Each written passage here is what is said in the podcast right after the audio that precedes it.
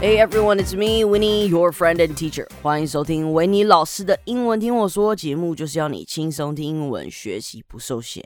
Now, forgive me if my voice sounds a little bit crappy because I've been doing children's theater for two straight days.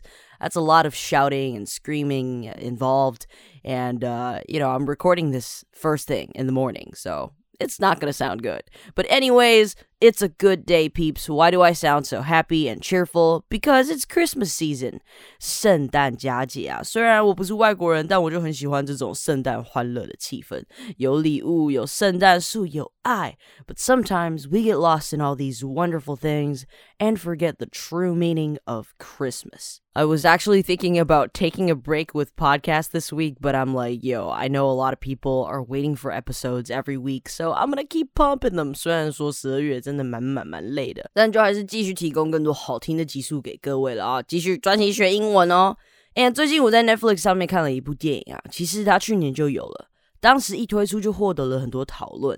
大家都在说哦，好棒，好棒，但击败的我就是不看啊，就像你的名字那部电影一样，我也是不想看，就一看就哭爆，超级好看。So before I tell you what movie this is that touched my heart, let's talk about some of the iconic and classic Christmas movies that you can binge on this holiday. And yes, I think they're all on Netflix. If you have the service, you could probably binge on all the movies if you want.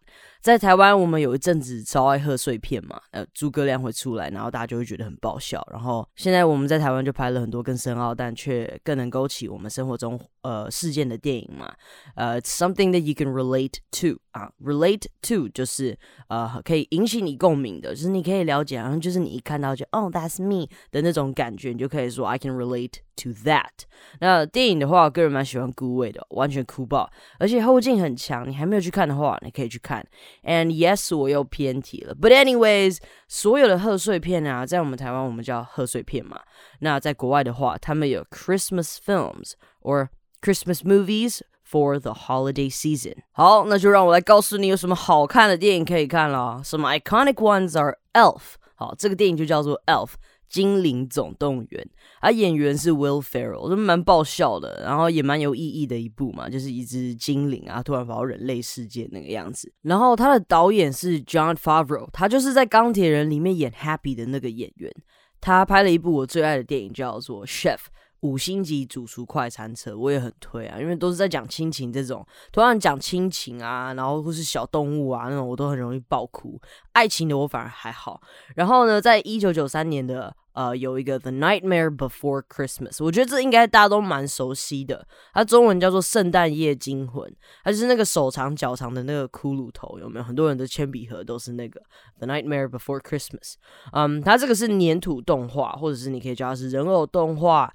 定格模型动画，那它的英文就叫做 stop motion。So you can say it's a stop motion animated musical dark fantasy film。哇，这个好长哦。Stop motion 就是定格动画的意思嘛，你可以这样子记嘛，因为他们在拍摄的时候不是都是呃慢慢在捏那个粘土嘛，然后通常都是定格。定格的时候，你就可以想，OK，so stop。然后它定格之后，再把所有的照片结合起来，变成一部影片的时候，它就变成一个 motion。motion 就是动作的意思。然后这个东西是动画，所以它就是 animated。but。It is also a musical。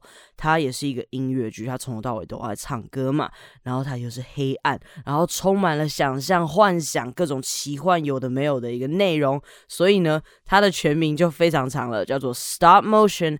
Animated musical dark fantasy film，这是一个听到听到你就知道非常好看的，我自己也蛮喜欢的。真的，我今天跟大家推荐的所有的电影都是真的在圣诞节非常非常非常 iconic，基本上就是每个人都看过的。其实搞不好大家也都看过了，But yeah，I'm still gonna talk about it。好，最后一个一定要讲的就是 The Grinch。好，The Grinch 他是一个绿色然后毛毛的人嘛。The Grinch is a fictional character created by Dr. Seuss。好 ，Grinch 他是一个呃想象出来的角色，他是谁创造出来的呢？就是那个很爱押韵的那个 Dr. Seuss。And even though people have been kind of pronouncing his name wrong, uh, according to my research, 他的名字应该不是念 Dr. Seuss，应该是念 Dr. Seuss。But anyways, people know him as Dr. Seuss, so let's call him Dr. Seuss。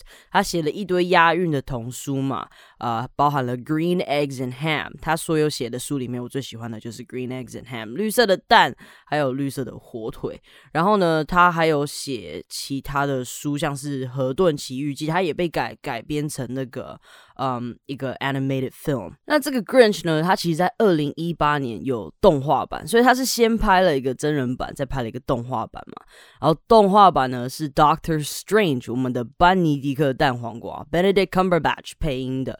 原版的真人演的是 Jim Carrey，你也知道 Jim Carrey 是真的非常非常好笑的。那他的呃原版啊叫做 How the Grinch Stole Christmas，这也是经典到爆啊！大家都知道金凯瑞是非常非常非常就是。他有一个他自己的戏路啊，就是你知道哦，这个就是金凯瑞。And now，今年我想推荐大家一定要看的就是 Netflix 上面的《Klaus》克劳斯圣诞节的秘密。这个故事的剧情让我觉得非常惊艳哦，因为在我看之前，我完全不知道他是要演什么嘛，因为我就是知道说哦，everybody loves it，but I didn't do any research on it。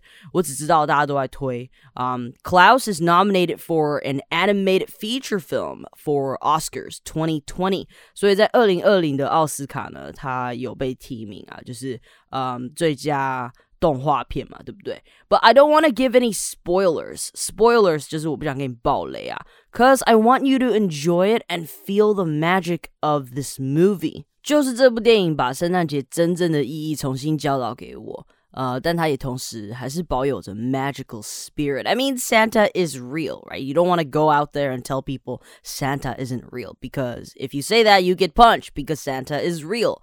里面有一句话贯穿整部电影，叫做 "A true act of goodwill Always sparks another." 好，我自己的翻译是一个真心的善意，总能引起更多的美好。当然，因为它是电影嘛，所以我想让它有更美、更有意境的翻译。所以直翻的话，就会是一颗呃一个真心的善举，总能引起更多的善举，就是可以更有共鸣啦。那我真的很喜欢这句话，act 在这边可以翻成一个举动。虽然平常 act 我们会说是演戏，但这边是举动的意思。Goodwill 就是善意、友好啊、亲善之类的。So a true act of goodwill 就是一个来自真心，然后呃是一个真诚的善意举动。而再来一定要讲的这个字就是 spark 哈，spark 是一个火花，一个星火。这个火花可以点燃希望，怎么可以这么温暖？